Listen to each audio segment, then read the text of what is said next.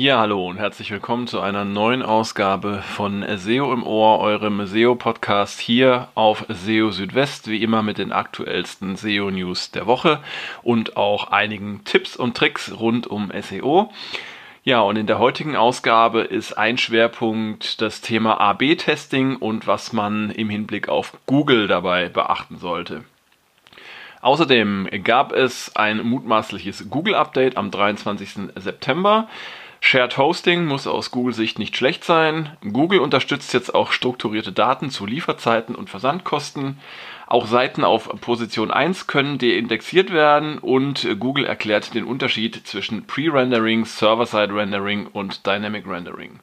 Ja, all das in der aktuellen Ausgabe von SEO im Ohr. Schön, dass ihr dabei seid. Und äh, los geht's auch gleich mit dem wichtigsten Thema, mit dem Schwerpunktthema dieser Ausgabe und zwar geht es um AB-Testing.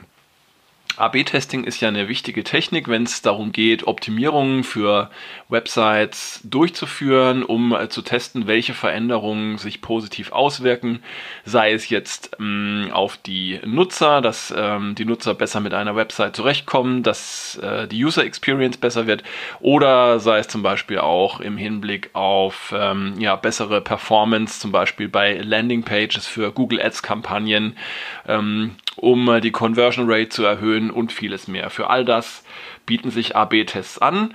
Normalerweise hat man da verschiedene Versionen, ähm, die man äh, ja entweder zeitgleich oder manchmal auch hintereinander ausspielt für verschiedene Nutzergruppen und ähm, bewertet dann letztendlich die Ergebnisse, die diese verschiedenen Versionen gebracht haben. Man kann da zum Beispiel die Schriftart, die Schriftgröße verändern, um jetzt mal kleine Beispiele zu nennen, äh, auch farbliche Gestaltung, Platzierung von Layouts, Menüstrukturen und vieles mehr. All das kann man im Zusammenhang mit AB-Tests ähm, prüfen. Aber dabei äh, darf man nicht vergessen, dass durch das Ausspielen unterschiedlicher Versionen natürlich auch Auswirkungen auf die Suche beziehungsweise auch auf das Scrollen und Indexieren durch Google entstehen können. Denn wenn äh, Google bei jedem Aufruf einer URL eine andere Version sieht, dann äh, kann sich das tatsächlich auch auf die Darstellung in der Suche und auf die Rankings niederschlagen. Und aus diesem Grund sollte beim AB-Testing ähm, einiges beachtet werden. Ähm, das Ganze war Thema im Webmaster Hangout vom 11. September. Und ja, ähm, zunächst einmal hat auch John Müller erklärt, dass AB-Tests sehr empfehlenswert äh, seien, denn man könne im Voraus einfach nicht wissen, welche Änderungen bei den Nutzerinnen und Nutzern gut ankämen. Und äh, grundsätzlich sei es in Ordnung, den Googlebot in AB-Tests einzubeziehen, es sei aber auch möglich, die Tests auf bestimmte Konstellationen oder Kategorien zu begrenzen. Ähm, wie zum Beispiel bestimmte Spracheinstellungen oder Fähigkeiten des genutzten Endgeräts und ähm, Google dann ähm, jeweils immer eine stabile Version auszuspielen. Ähm, wichtig ähm, ist es, wenn man beim AB-Testing unterschiedliche URLs für verschiedene, für verschiedene Varianten verwendet, ähm, dann jeweils einen Canonical Link auf die bevorzugte URL zu setzen, die in der Suche erscheinen soll. Außerdem muss man bedenken, dass äh, Googlebot keine Cookies verarbeitet. Wenn jetzt äh, Varianten auf Basis von gesetzten Cookies ausgespielt werden, ähm, damit dieselben äh, Nutzer immer dieselbe Version ähm, einer Seite sehen, dann kann es dazu führen, dass der Googlebot jedes Mal eine andere Variante erhält, weil eben Cookies äh, im Zusammenhang mit Googlebot nicht funktionieren. Und das kann dann tatsächlich negative SEO-Effekte haben. Ähm, insbesondere dann, wenn Menüs oder die interne Verlinkung ähm, geändert wird. Und ähm, äh, John Müller hat empfohlen, sich vor dem Aufsetzen von AB-Tests mit den Fähigkeiten der verschiedenen Crawler zu beschäftigen, zum Beispiel bei der Behandlung von Cookies, äh, von Redirects und äh, auch von verschiedenen URLs. Es gibt auch von Google mit Optimize eine Plattform zum Durchführen von AB-Tests sowie auch von Multivariatentests. Und ähm, da gibt es auch eine recht umfangreiche Dokumentation mit verschiedenen Tipps zum Aufsetzen von AB-Tests. Und ähm, ja, die Dokumentation habe ich euch auch verlinkt im entsprechenden Beitrag auf SEO Südwest. Jetzt ein anderes Thema. Und zwar gab es sehr wahrscheinlich ähm, wieder ein größeres Google-Update, dieses Mal am 23. September, also nur etwa eine Woche nach dem letzten vermuteten Google-Update. Wieder einmal gab es keine offizielle Bestätigung dafür. Da haben wir uns ja auch inzwischen schon dran gewöhnt, sodass man auch davon ausgehen kann, dass es sich nicht um ein Core-Update gehandelt hat wenngleich ähm, ja das nächste Core-Update jetzt demnächst mal fällig sein dürfte. Wie immer habe ich mir dann die Bewegungen und die Dynamik in verschiedenen Ranking-Trackern angeschaut, in Rank Ranger, SEMrush, Cognitive SEO und auch in Akku Ranker und alle zeigen eben für den 23. September und jetzt auch für die Tage danach äh, deutliche Bewegung auf den Suchergebnisseiten. Dann habe ich auch routinemäßig wieder in das Webmaster World Forum geschaut und auch hier ähm, einige äh, Beiträge gefunden, äh, in denen es um ja, starke Bewegungen geht ähm, äh, bei den Rankings oder auch beim, beim Suchetraffic. Interessanterweise scheint auch äh, ja, Google Discover mal wieder betroffen zu sein. Zumindest ähm, hat ein Nutzer darüber geschrieben, ähm, was noch kein kein Beweis ähm, ist, aber wir wissen ja, dass Google Updates grundsätzlich auch sich auf Discover auswirken können. Ähm, von daher sollte man sich nicht wundern, wenn es äh, im Zuge eines solchen Updates eben auch Veränderungen beim Discover-Traffic gibt. Naja, auf jeden Fall ähm, würde ich euch empfehlen, mal wieder auf eure Rankings zu schauen, wenn ihr das nicht sowieso ohnehin äh, immer tut und ähm, mal zu gucken, ob es da bei euch deutliche Veränderungen gegeben hat. Spannend fand ich diese äh, Meldung. Spannend, wenn äh, gleich im, wenn man sich überlegt, äh, auch nicht so ganz überraschend. Und zwar ähm, auch Seiten, die bei Google auf Position 1 ranken können, von Google deindexiert werden. Das kann tatsächlich passieren. Da gab es jetzt einen aktuellen Fall, der gerade auf Twitter besprochen wurde. Ähm, da hatte ein Nutzer geschrieben, dass eine Seite eben, die zuvor auf äh, Position 1 gerankt hatte, plötzlich verschwunden war.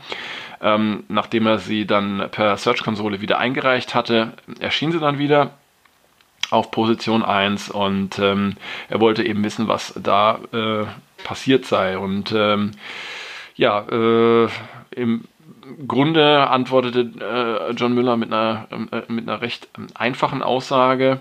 Ähm, äh, und, und er, schreibt per Twitter, nur weil eine Seite eben äh, einmal indexiert äh, war, heißt das nicht, dass sie auch indexiert bleibt. Ähm, ja, klingt jetzt erstmal banal, aber ist dennoch bemerkenswert und sollte man sich auch wirklich immer äh, wieder vergegenwärtigen.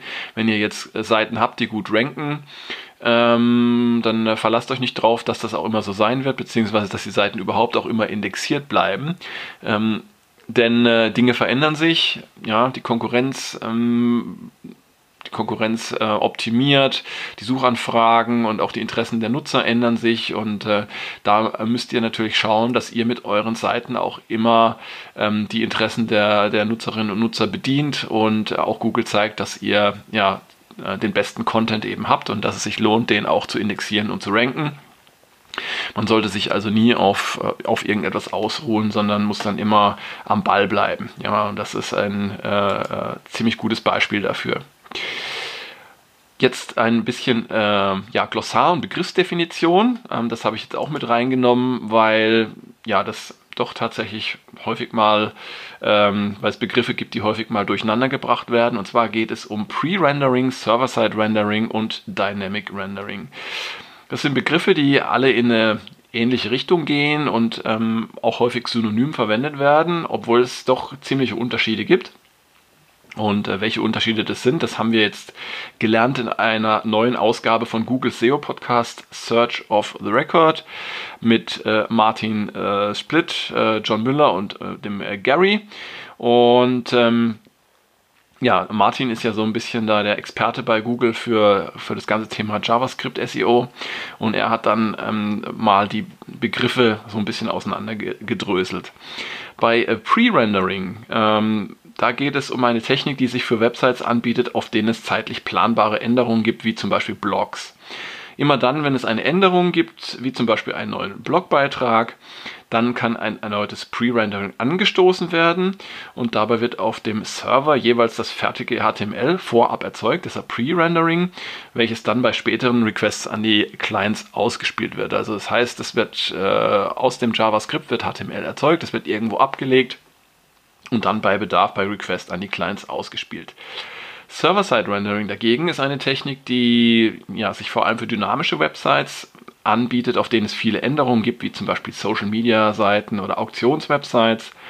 Und beim Server-Side-Rendering ähm, ist es so, aufgrund der vielen Änderungen, ähm, dass das HTML bei jedem Aufruf ähm, eines äh, Clients, eines Nutzers auf dem Server basierend auf dem aktuellen Stand ähm, neu berechnet wird. Ja? Also das heißt, ähm, jedes Mal, wenn ihr so eine Seite abfragt, findet da irgendein Prozess statt, der dann äh, auf dem Server das JavaScript durchrendert, HTML erzeugt und dann an euch äh, zurückspielt. Und äh, ja, das ähm, ist dann eben sehr ähm, praktisch für solche dynamischen Seiten mit häufigen Änderungen. Und ähm, ja, dann kommt noch der Begriff Dynamic Rendering. Das ist eine Variante des Server-Side-Renderings und hier wird das JavaScript auf äh, dem Server ausgeführt, allerdings nur, wenn äh, jetzt zum Beispiel ein Crawler äh, einer Suchmaschine wie zum Beispiel Google ähm, anfragt. Diese Crawler erhalten dann fertiges HTML. Andere Clients, Browser normalerweise, ähm, erhalten das JavaScript und müssen das dann selbst bei sich ausführen. Und das kann dann auch den Vorteil haben, dass äh, ja, ähm, bestimmte Probleme, die es halt auch heute noch gibt bei JavaScript-Websites, dass dann äh, Google oder andere Suchmaschinen das JavaScript nicht richtig äh, verstehen. Ähm, solche Probleme kann man dann damit ähm, ja, mindern oder vermeiden. Und dann gibt es noch eine Mischform, die nennt sich Hydration. Dabei wird ein bestimmter Teil des JavaScripts auf dem Server ausgeführt, also auf dem Server gerendert, während ein anderer Teil des JavaScripts an die Clients ausgespielt wird und dort ähm, ausgeführt wird, um zum Beispiel für die Darstellung und optische Effekte zu sorgen. Ähm, welche Form des Renderings ihr jetzt für eure JavaScript-Website braucht, kommt also tatsächlich auf verschiedene Faktoren an, zum Beispiel darauf, wie häufig es Änderungen gibt, ob bestimmte Funktionen benötigt werden, ähm, die JavaScript auf Client-Seite erfordern und so weiter. Und das alles muss abgewogen werden und dann natürlich auch äh, im Hinblick auf die Performance der Website bewertet werden. Genau. Dann kommen wir zur nächsten Meldung und zwar ähm, ist die jetzt vor allem interessant für ja, Anbieter von äh, Produkten, Online-Shops. Ähm, denn äh, Google ist jetzt in der Lage, strukturierte Daten ähm, zur Versand und Lieferung zu verarbeiten und die dann entsprechend auch in den Produktsuchergebnissen darzustellen. Bisher war es so, dass man im Google Merchant Center ähm, Shipping-Details, äh, Versand-Details angeben musste, damit die in den Suchergebnissen erscheinen. Aber das ist jetzt auch eben mit Hilfe ähm, der entsprechenden strukturierten Daten nötig. Und das sind Daten vom Typ Shipping Details sowie Offer Shipping Details. Ähm, und wenn ihr die entsprechend setzt, dann äh, kann Google in den Produktsuchergebnissen Lieferzeit und Versandkosten anzeigen. Das ist sehr wichtig, denn ähm, gerade diese Daten zum Versand werden von vielen Nutzern ähm, auch als Entscheidungskriterium äh, verwendet, wenn es dann um die Auswahl eines Anbieters geht. Also wenn man dann sehen kann, äh, wann das Produkt geliefert wird und ähm, dass der Versand zum Beispiel kostenfrei stattfindet, dann kann das schon mal ein kann es schon mal ein Argument sein, dann einen bestimmten Shop auszuwählen. Und ja, das Ganze kann äh, an verschiedenen Stellen dann erscheinen, sowohl in der Übersicht ähm, äh, von Shopping-Ergebnissen sowie im Tab für Stores. Ähm, und ja, wer keine Lust hat oder äh, nicht in der Lage ist, strukturierte Daten äh, zu verwenden, ähm, kann natürlich auch weiterhin die Angaben äh, zum Versand im äh, Google Merchant Center bereitstellen. Ja, und äh, dann kommen wir noch zu einer weiteren Meldung, die ich ebenfalls sehr interessant fand in dieser Woche und die auch mh, ziemlich heftig diskutiert wurde.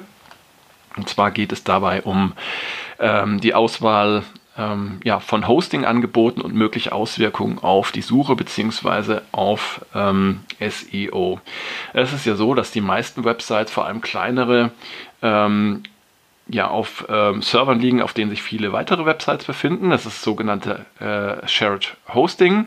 Mm, und der Vorteil dieses Ansatzes ist natürlich erstmal, es kostet weniger hat auch weitere Vorteile, dass man sich ähm, nicht um die Administration des Servers kümmern muss. Das macht dann alles der Hosting-Anbieter. Und äh, ja, im Bereich von Shared Hosting gibt es auch wieder viele verschiedene Angebote, teilweise sehr, sehr preisgünstige oder sogar kostenfreie Angebote. Und ähm, eine ähm, Studie, die ähm, durchgeführt wurde, hat ähm, einmal untersucht, wie sich ähm, äh, die Auswahl eines günstigen äh, Shared Hosting äh, Providers ähm, auf die Performance in der Suche auswirkt. Ähm, in der Studie wurden ja, ausgedachte Keywords verwendet, also Keywords, für die es bisher keine Rankings gab.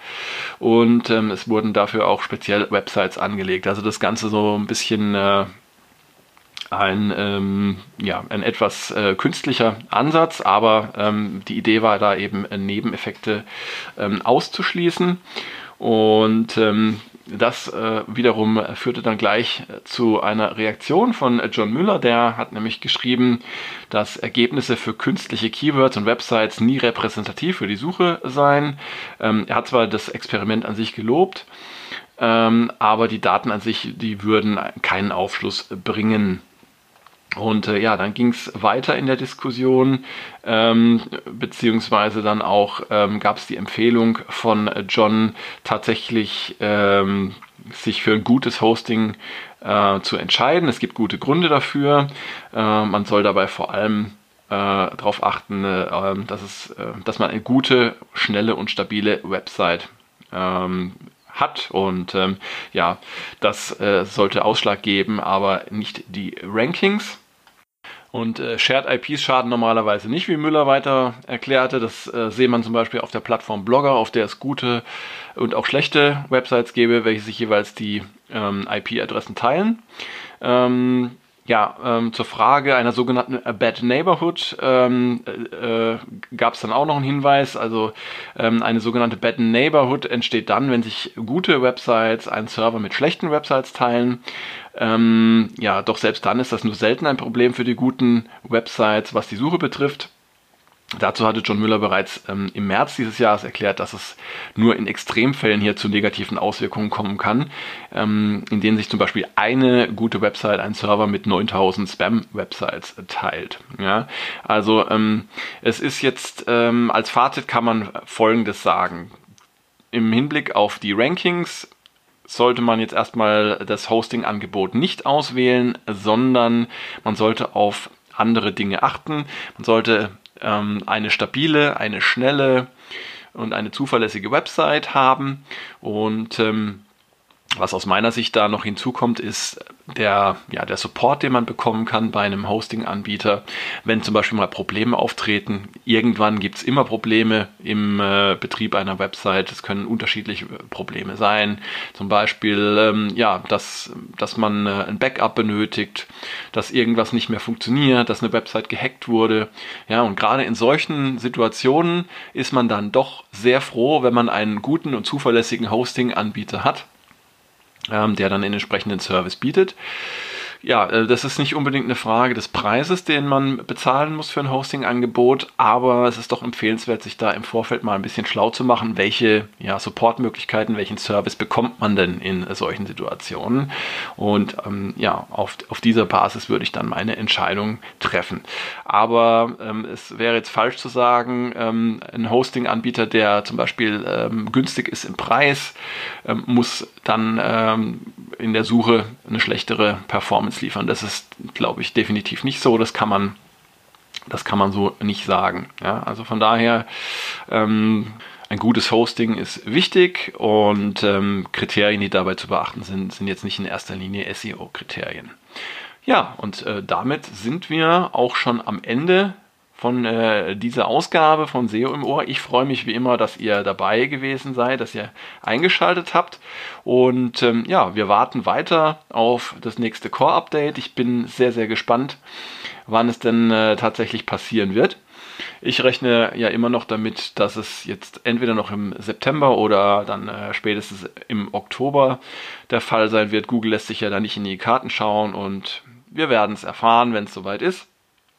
Aber bis dahin können wir uns auch noch mit anderen Dingen beschäftigen, die vielleicht auch noch etwas wichtiger sind. Auf jeden Fall freue ich mich, wenn ihr das nächste Mal auch wieder einschaltet zur nächsten Ausgabe von SEO im Ohr und schaut auch gerne täglich vorbei hier auf SEO Südwest, denn ihr wisst, hier gibt es die aktuellsten SEO-News für euch täglich und aktuell. Bis dahin, macht's gut. Ciao, ciao, euer Christian.